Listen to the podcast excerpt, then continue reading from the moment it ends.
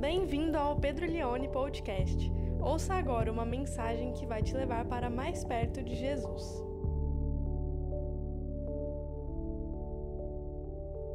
Atos, capítulo 26, vamos ler na NVI mesmo. Atos, capítulo 26, a partir do versículo 9 até o versículo 19. Atos 26, do 9 ao 19, diz assim: Eu também estava convencido de que deveria fazer o possível para me opor ao nome de Jesus o Nazareno. E foi exatamente isso que eu fiz em Jerusalém, com autorização dos chefes dos sacerdotes. Lancei muitos santos na prisão. E quando eles eram condenados à morte, eu dava o meu voto contra eles. Muitas vezes ia de uma sinagoga para outra, a fim de castigá-los, e tentava uh, forçá-los a blasfemar. Em minha fúria contra eles, cheguei a ir às cidades estrangeiras para persegui-los. Numa dessas viagens, eu estava indo para Damasco, com autorização e permissão dos chefes dos sacerdotes. Por volta do meio-dia, ó rei, estando eu a caminho, vi uma luz do céu mais resplandecente que o sol, brilhando ao meu redor e ao redor dos que iam comigo. Todos caímos por terra. Então ouvi uma voz que me dizia em aramaico: Saulo, Saulo, por que você está me perseguindo? Resistir ao aguilhão só lhe trará dor. Então perguntei: Quem és tu, Senhor?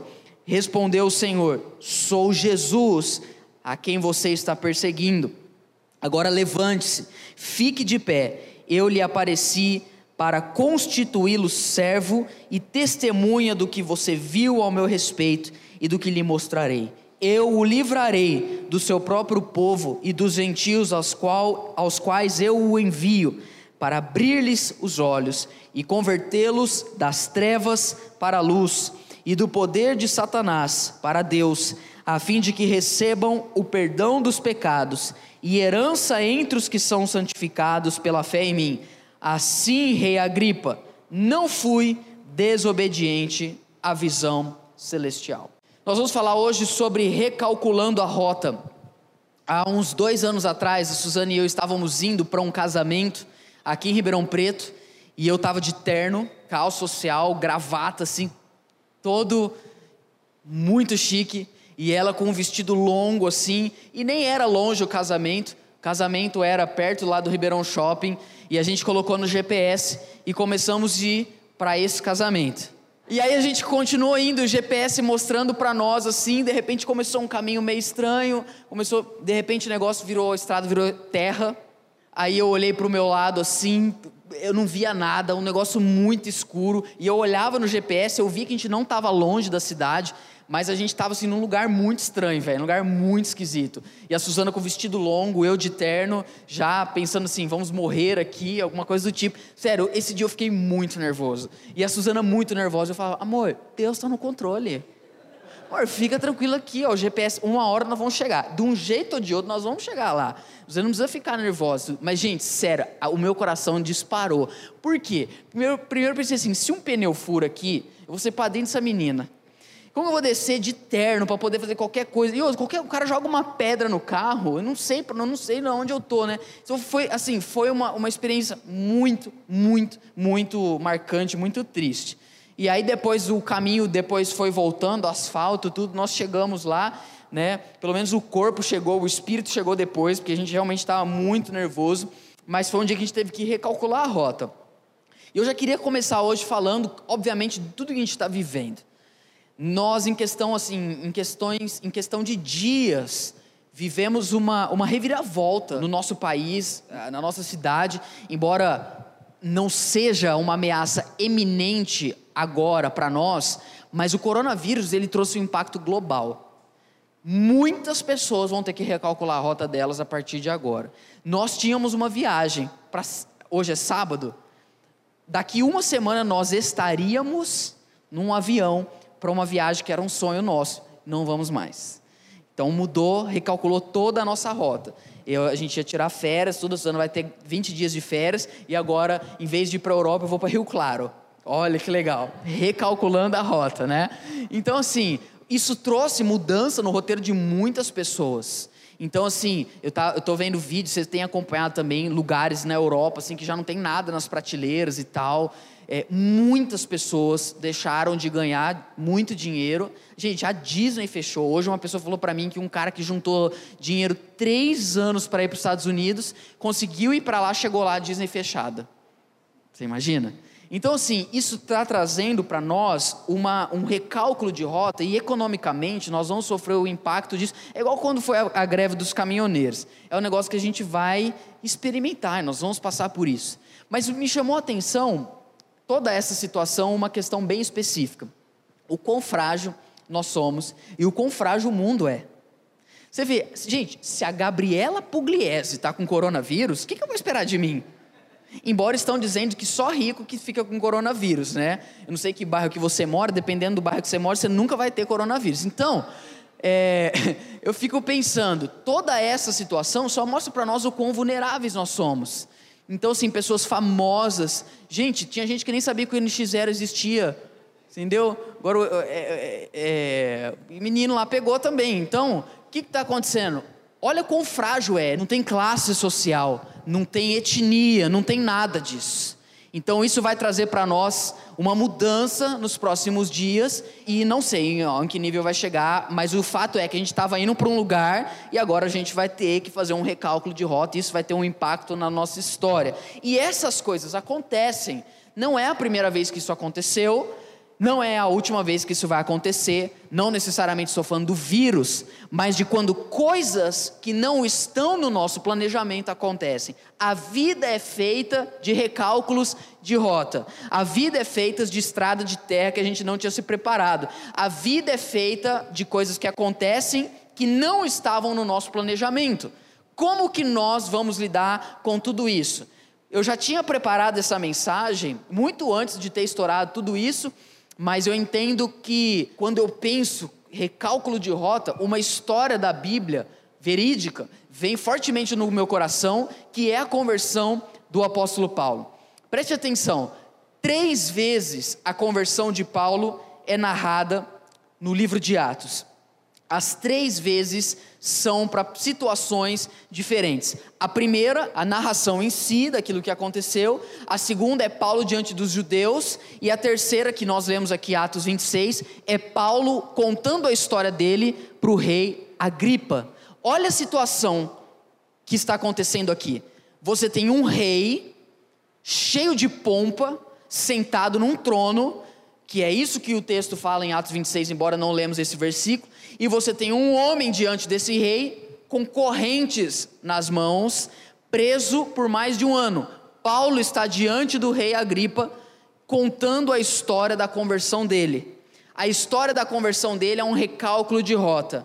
Ele vai dizer é, que ele estava indo pregar, eh, desculpa, ele estava indo perseguir cristãos numa cidade chamada Damasco, quando algo fora do controle dele aconteceu na vida dele. E é interessante que em específico, em Atos 26, enquanto Paulo está contando para o rei Agripa, você vê muita familiaridade. Paulo está contando como se fosse um amigo. Você vai vendo no discurso, ele fala assim: então, rei, como eu estava dizendo para você, o que, que, você acha sobre isso e tal? Depois, se você quiser reparar melhor, você pode ler Atos 26 inteiro.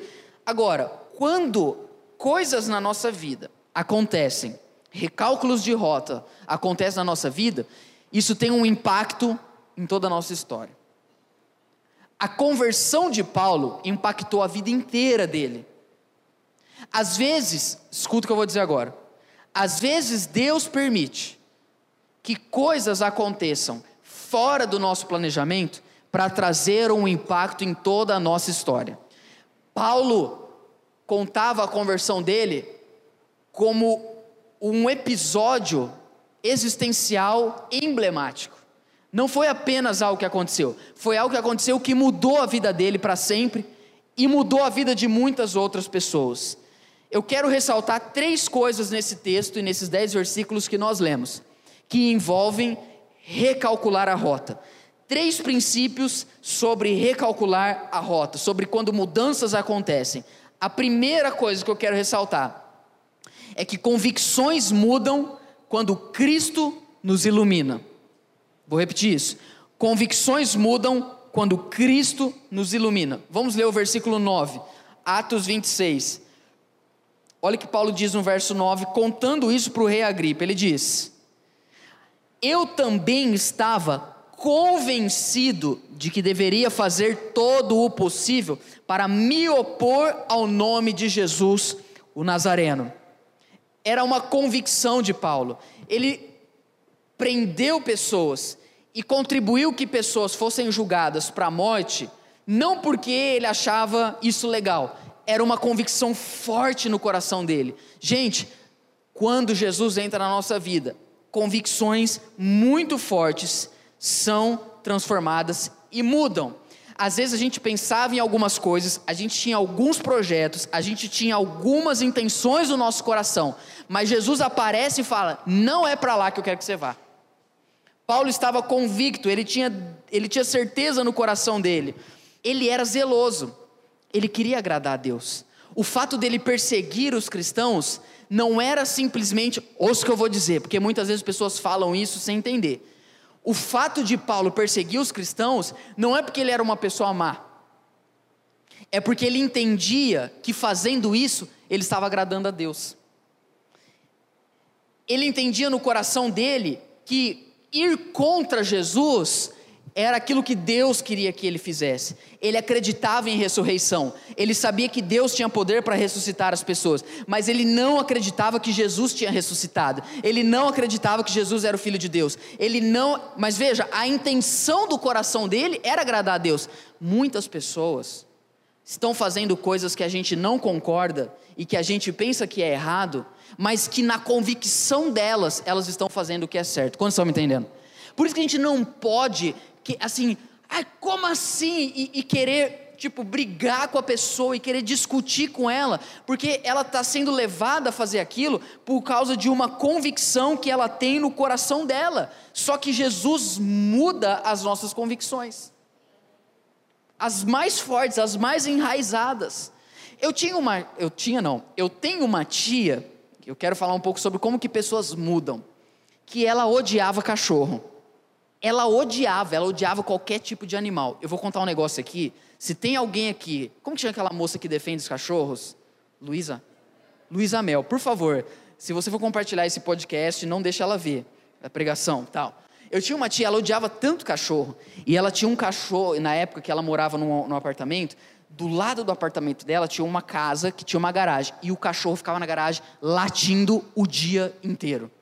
E ela odiava aquele cachorro. E na época ela fazia home office, ela trabalhava em casa. Mano, ela odiava. E ela tinha um ódio de todos os animais do mundo. Aí um dia ela chegou para mim e falou assim: resolvi o problema. Gente, por favor, não compartilhe isso. O que, que você fez? Ela falou assim: eu tô apedrejando ele com gelo. Falei, como assim? Porque é a hora que o, o gelo derrete. Se eu jogo pedra, convertida. Se eu jogo pedra, é, o dono chega e vê, o gelo derrete. Mas você não joga nele? Não, não jogo nele, eu jogo só perto, só porque o barulho ele assusta. Falei, ah, então tudo bem, né? Hoje essa pessoa, toda vez que eu ponho foto do Calvino, para quem não sabe é o meu cachorro, toda vez que eu ponho foto do Calvino, ela é a primeira. Ai que lindo, eu amo cachorro convicções mudam. Pessoas mudam, pessoas, sabe, às vezes você olha para a pessoa, a pessoa um ano atrás, pessoa assim, mito. Aí hoje, Lula livre. Isso acontece, eu já vi várias vezes. O caminho inverso também. Pessoas mudam. As convicções mais reais, as convicções mais profundas, elas são transformadas. Então Paulo ele tinha certeza que fazer isso era algo que agradava a Deus. Mas um dia, nessa caminhada, nessas andanças do apóstolo Paulo, Jesus apareceu no caminho dele. Eu quero ler com você o versículo 13, é muito bonito esse versículo. Ele está contando para o rei. Aí ele vai dizer no verso 10, no verso 11, 12, tudo que ele fazia. Aí ele fala, é, verso 12, melhor.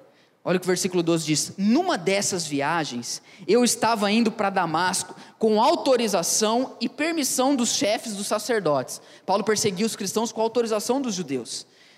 Verso 13: por volta do meio-dia, ó rei. Então ele está contando isso para o rei.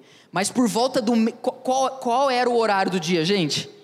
Meio-dia. Por volta do meio-dia, ó rei, estando eu a caminho dessa cidade, eu vi uma luz mais resplandecente que o sol, brilhando ao meu redor e ao redor dos que iam comigo. Verso 14: Todos caímos por terra, e então ouvi uma voz em aramaico, só, até aí somente. Paulo faz questão de dizer: eu estava caminhando no meio dessas minhas andanças, meio-dia. Cara, tá muito quente de novo em Ribeirão, né? Meu Deus. Meio-dia, o sol escaldante, o negócio brilhando. Paulo andando ali na região da Palestina, Jesus aparece para ele e a luz de Jesus brilha mais do que o sol. Jesus aparece no caminho do apóstolo Paulo e a vida de Paulo nunca mais seria a mesma porque Jesus entra na nossa vida para mudar as nossas convicções. Jesus entra na nossa vida para quebrar os nossos sofismas. Jesus entra na nossa vida para quebrar as falsas crenças que nós carregamos por ano. Jesus entra na nossa vida para nos levar a viver novas perspectivas. Esse acontecimento mudou a história do Ocidente.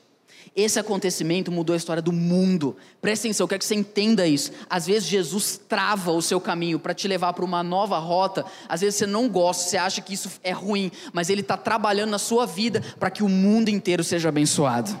Eu creio nisso. Eu creio nisso. Deus tem um propósito por trás de todas as coisas. Se eu estou servindo Ele, caminhando, então Ele para na frente do apóstolo Paulo e brilha e as pessoas caem.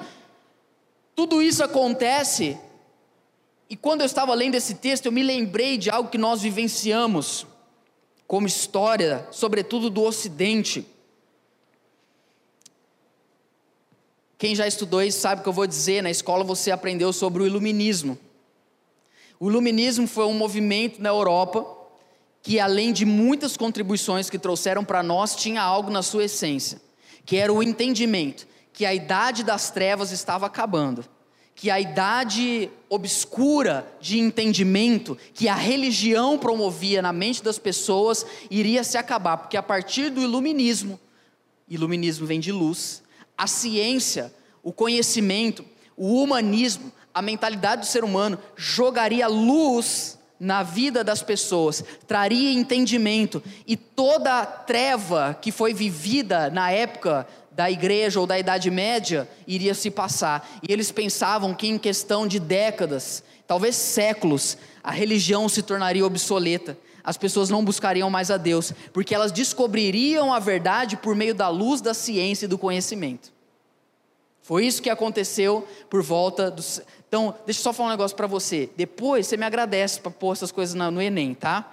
Porque o ano passado a gente fez, acho que foi o passado retrasado, a gente fez uma série sobre vida sólida numa cultura líquida. E um monte de gente usou nas redações do Enem, né? Fabíola passou na faculdade, tudo, tá bom? Então, pega um pouco disso aí para você.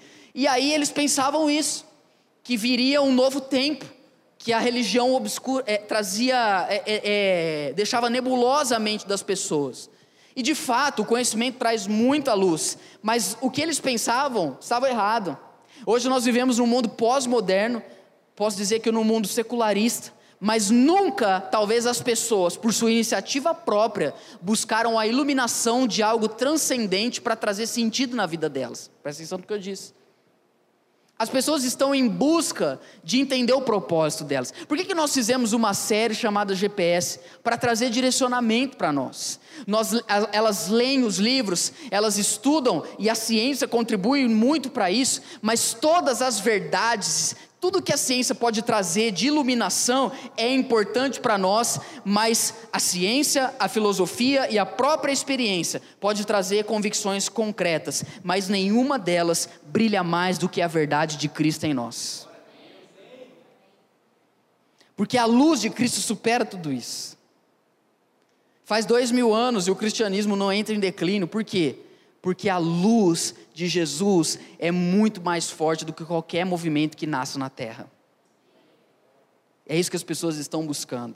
Elas estão buscando luz para o caminho delas. E essa luz de Jesus, ela brilha em nós, ilumina o nosso conhecimento e muda as nossas convicções. A minha pergunta é: qual a sua maior convicção hoje? O que, que você tem que é assim, é o eixo da sua vida? Cara, eu creio muito nisso. Eu tenho certeza que hoje eu vou sair daqui e vou comer um McDonald's. Essa é a maior certeza da minha vida. Ou eu tenho certeza que hoje eu vou sair daqui e semana que vem eu vou continuar no meu trabalho. Quais são as convicções mais fortes que você tem? Todas elas são muito frágeis. Qualquer coisa que você pega, às vezes eu fico doente, eu, fico com, eu, eu, fiquei mal umas duas ou três semanas atrás. Eu tive que ficar dois dias praticamente deitado. Toda vez que eu fico doente, eu me lembro: Jesus, eu não sou nada.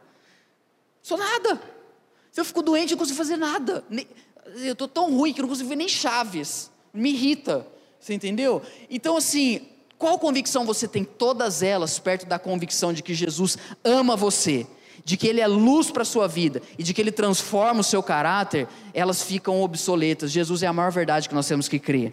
Ele é o eixo, então nós precisamos crer nisso. Esse é o primeiro ponto. Deixe Jesus quebrar os paradigmas da sua vida, deixe Ele mudar. Talvez você sempre pensou assim: ah, eu sou uma pessoa que eu não me importo com os outros, ah, eu sou uma pessoa que as coisas não dão certo para mim, ah, eu sou uma pessoa que se tiver um caso de coronavírus em Ribeirão, é óbvio que vai ser eu, ah, eu sou uma pessoa, você vem carregando essas mentiras no seu coração, ou você sempre tentou achar coisas dentro de você, mas quando Jesus aparece e fala assim: aqui, ó, a minha luz brilha mais do que qualquer convicção que você tenha. Deixe Jesus mudar os seus conceitos.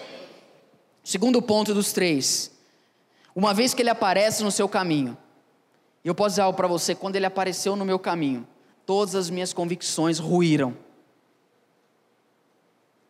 Ele mudou tudo. Ele mudou a roda da minha vida para sempre. E olha o que o versículo de número 14, Paulo vai dizer. Ele diz: Todos caímos por terra.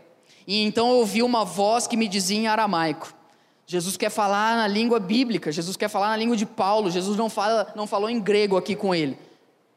Jesus quer mostrar a conexão profunda, que ele já conhecia Paulo, ele diz, e ele chama Paulo pelo nome hebraico dele. Ele diz: Saulo, Saulo, por que você está me perseguindo? Resistir ao aguilhão só lhe trará dor. A segunda das três coisas que eu quero falar quando o assunto é mudança. Presta atenção que eu. Tem pessoas que têm que ouvir só esse tópico agora. Resistir a mudanças pode trazer dor para você. Duas coisas me chamam a atenção no verso 14. Primeiro, perseguir os cristãos ou tentar combater o evangelho é perseguir o próprio Cristo. Paulo estava perseguindo os cristãos ele não está tentando contra Jesus. Mas olha o que Jesus disse para ele: Por que você está me perseguindo? Isso aqui por trás tem uma das doutrinas bíblicas mais importantes que a igreja esqueceu, que é a doutrina da união mística da igreja com Cristo.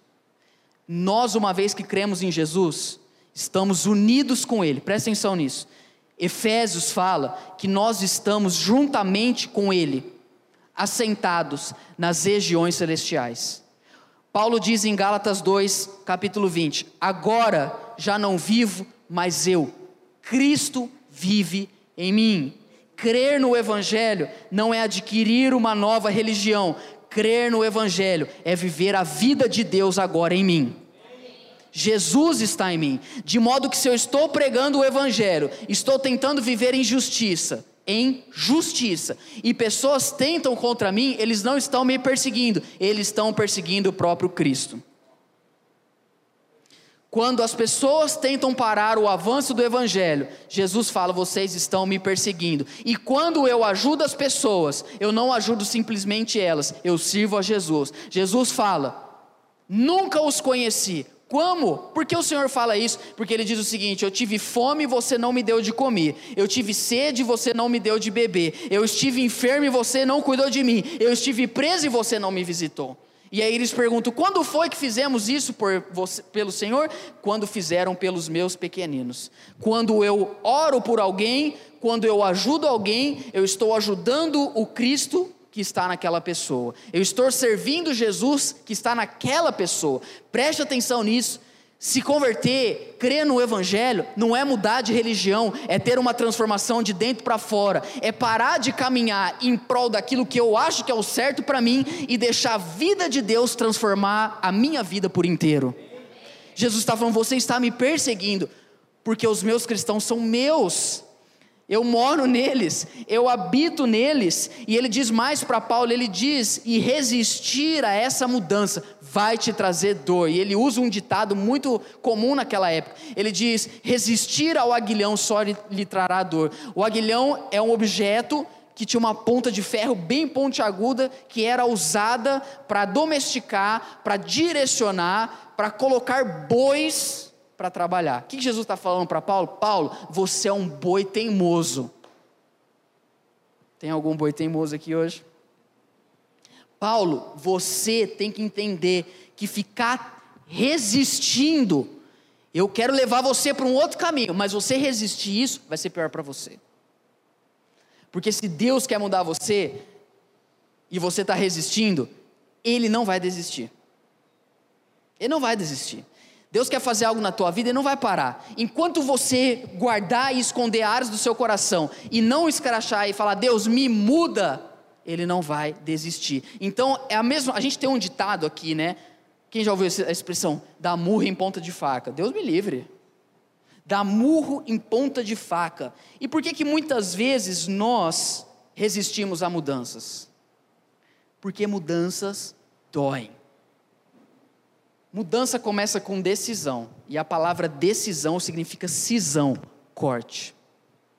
Se você quer mudar na sua vida, ou se você quer que Deus mude você, ou você quer deixar Deus mudar você, isso vai doer. Então, veja a minha proposta: você não tem opção em não sentir dor. Presta atenção nisso você vai sentir dor na sua vida. A decisão que você tem que tomar é o seguinte: eu vou sofrer a dor que me leva ao crescimento, ou eu vou sofrer a dor da resistência para a estagnação? Há uns 12 anos atrás, cara, quando você fala 12 anos atrás, você está velho. Eu estava num show na Cava do Bosque. Sabe quem estava lá? Só alguns vão saber que uma banda chamada Trazendo a Arca. Eu iria hoje? Não, mas foi 12 anos atrás. Pessoas mudam.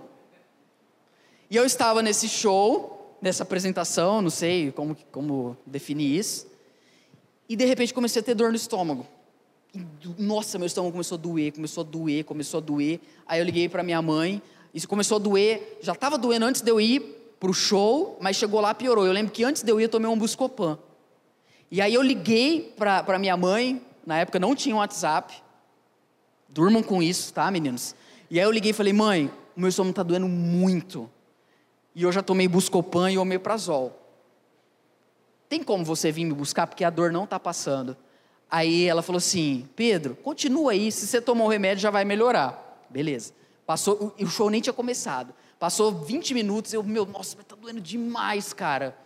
Aí eu liguei de novo, falei, mãe, ó, eu acho que não vai dar tudo. O menino, mas você comprou o ingresso. Você pagou 10 reais, não pode perder esse dinheiro. Fica aí que eu já vou, vamos ver, vai melhorar tudo. Aí eu sei que passou mais 20 minutos. Gente, eu sentei no chão. Aí eu liguei para minha mãe e eu falei assim: mãe, vem me buscar. Mas não melhorou. Aí eu lembro que eu comecei a gritar: Você não está entendendo! Eu vou morrer! Vem me buscar, vem me buscar. Aí ela foi me buscar. Eu lembro que eu deitei assim no banco de trás do carro. Eu tinha 16 anos tal. Aí eles me levaram para o pronto-socorro. Chegou lá, me deitaram lá. O médico tal, dói aqui, dói aqui. Aí o médico falou: Velho, é apendicites. Você vai ter que tirar, se, tá, você tá, a sua apêndice inflamou. Aí ele falou só, espera só um pouquinho, porque eu tô com uma turma de alunos aqui, eu quero só mostrar um negócio para eles. Aí ele abriu a porta e entrou 12 estagiários, 12. Eles entraram numa sala minúscula, aí ele parou assim, apontou para mim e falou assim: "Então, gente, ele falou que tá com dor. O que que vocês acham que ele tem?" Cara, se fosse hoje, Aí uns falam, não, eu acho que ele tem tal coisa. Mas, ó, se ele tivesse tal coisa, você acha que essa dor teria essa intensidade, né? E eu penso assim, meu, eu só quero, né? E tipo assim, quanto mais ia passando, a dor ia piorando. Aí eu fui lá, fiz a cirurgia, tudo, tirei a apêndice. Nossa, aí beleza, né? A hora que eu acordei, mano, que dor miserável que eu senti nas primeiras horas. Mas aí depois passou e tudo. Mas se não tivesse tirado, a dor não teria passado e teria até o risco daquilo inflamar e como explodir e, as pessoas pode até morrer por causa disso. Tem coisas na nossa vida que você ficar postergando não vai melhorar. Se Deus quer fazer algo em você, deixa Ele tirar essa apendicite, pelo amor dele.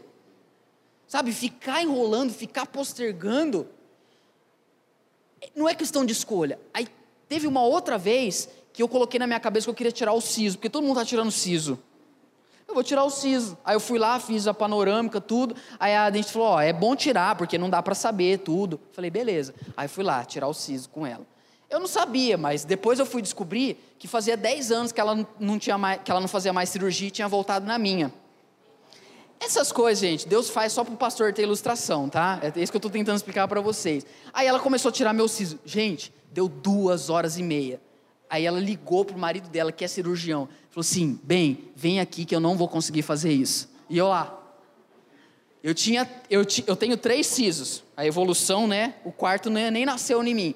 E aí eu tenho três. Aí eu tirei dois. Aí depois que passou. Nesse dia tirei os dois. Foi horrível, mano. Foi horrível. Abri a boca, parecia um, um sarcófago. Era um negócio horrível depois.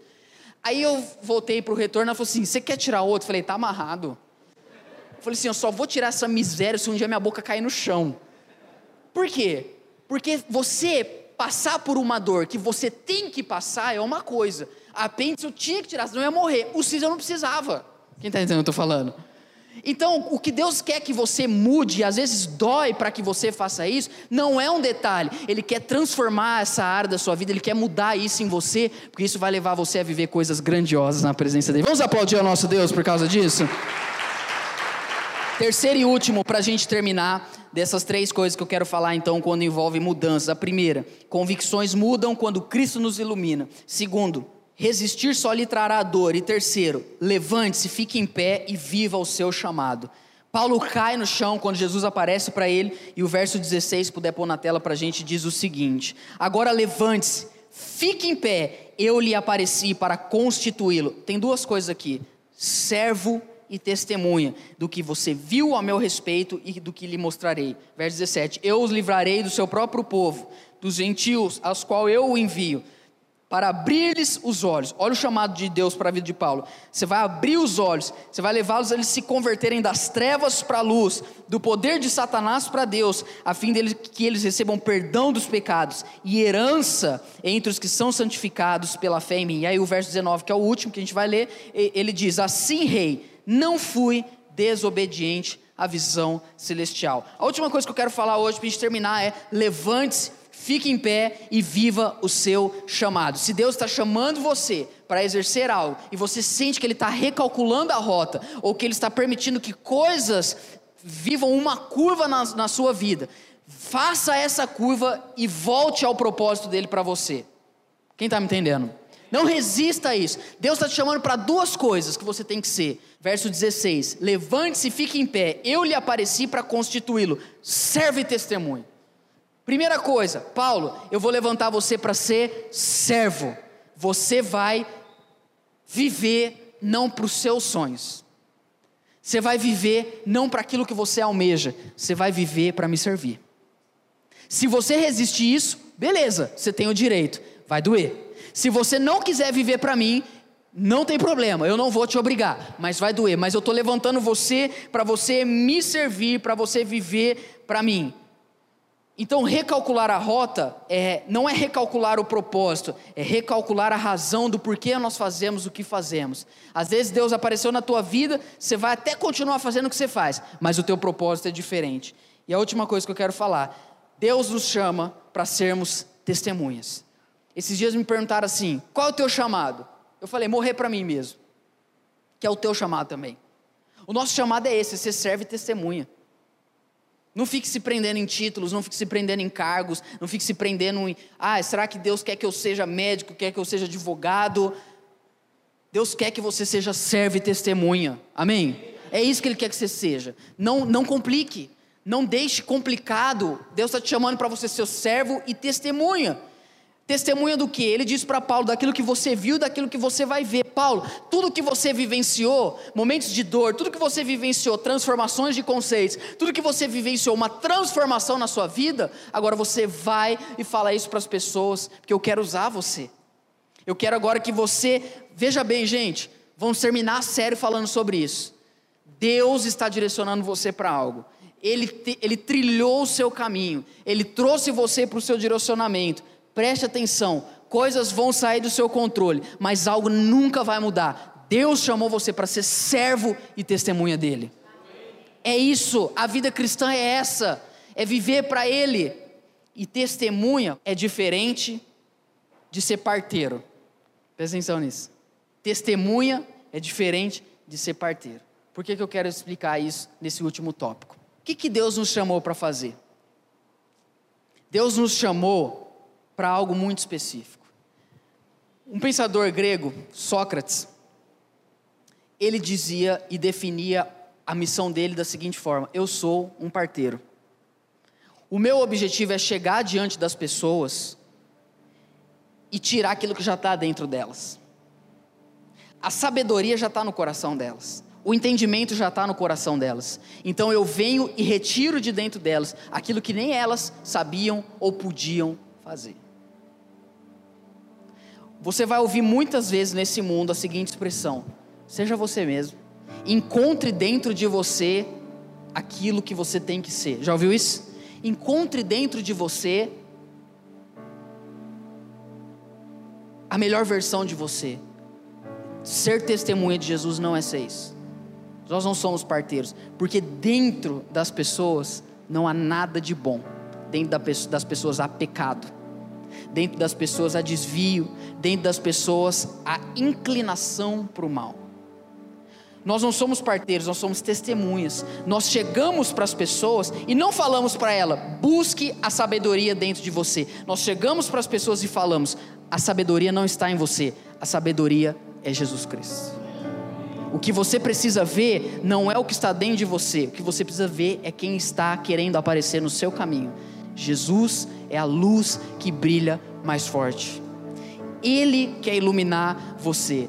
Deus nos chamou para falar isso para as pessoas. Deus nos chamou para chegar para as pessoas e falar: veja, o seu propósito não é algo que nasce dentro de você. A razão da sua existência não é algo da sua cabeça. A razão da sua existência é aquilo que Deus vai direcionar, porque Ele é luz, Ele ilumina o seu caminho. E essa luz é muito mais forte do que as trevas das incertezas na nossa vida. Tem muitas pessoas aqui que têm muitas dúvidas hoje em relação ao futuro.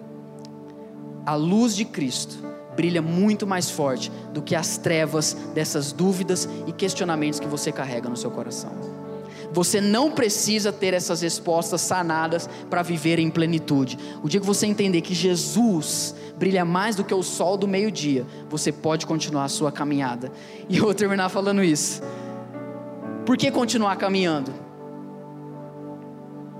mesmo quando nossa rota às vezes desvia para onde a gente não queria. Por que não desistir? Porque ao chegar no fim desse caminho, tem alguém nos esperando. Ao chegar no fim dessa caminhada, tem alguém esperando por nós. Olha o que eu vou dizer. Paulo estava indo para Damasco. Jesus apareceu no caminho dele. Mas uma vez que ele apareceu, ele nunca mais saiu porque o caminho de Paulo não era mais Damasco, o caminho de Paulo era o próprio Senhor Jesus. Não desista, não pare, continue. Quando você chegar no fim desse caminho, o que te espera não é um balde de ouro na ponta de um arco-íris. O que te espera no fim do caminho não é um harém com muitas virgens. O que te espera no, no, no fim do caminho não é uma pessoa mais evoluída. O que te espera no fim do caminho não é uma reencarnação. O que te espera no fim do caminho é uma pessoa, é Jesus Cristo. E Ele vai dizer para você: e eu quero viver a minha vida para ouvir isso. Quando os meus olhos se fecharem para a história, se abrirem para a eternidade, Jesus vai dizer para mim: servo bom e fiel, fostes fiel no pouco, e no muito te colocarei. Entra na alegria do seu Senhor. Não desista. Você ouviu o Pedro Leone Podcast. Compartilhe essa mensagem com seus amigos e até logo.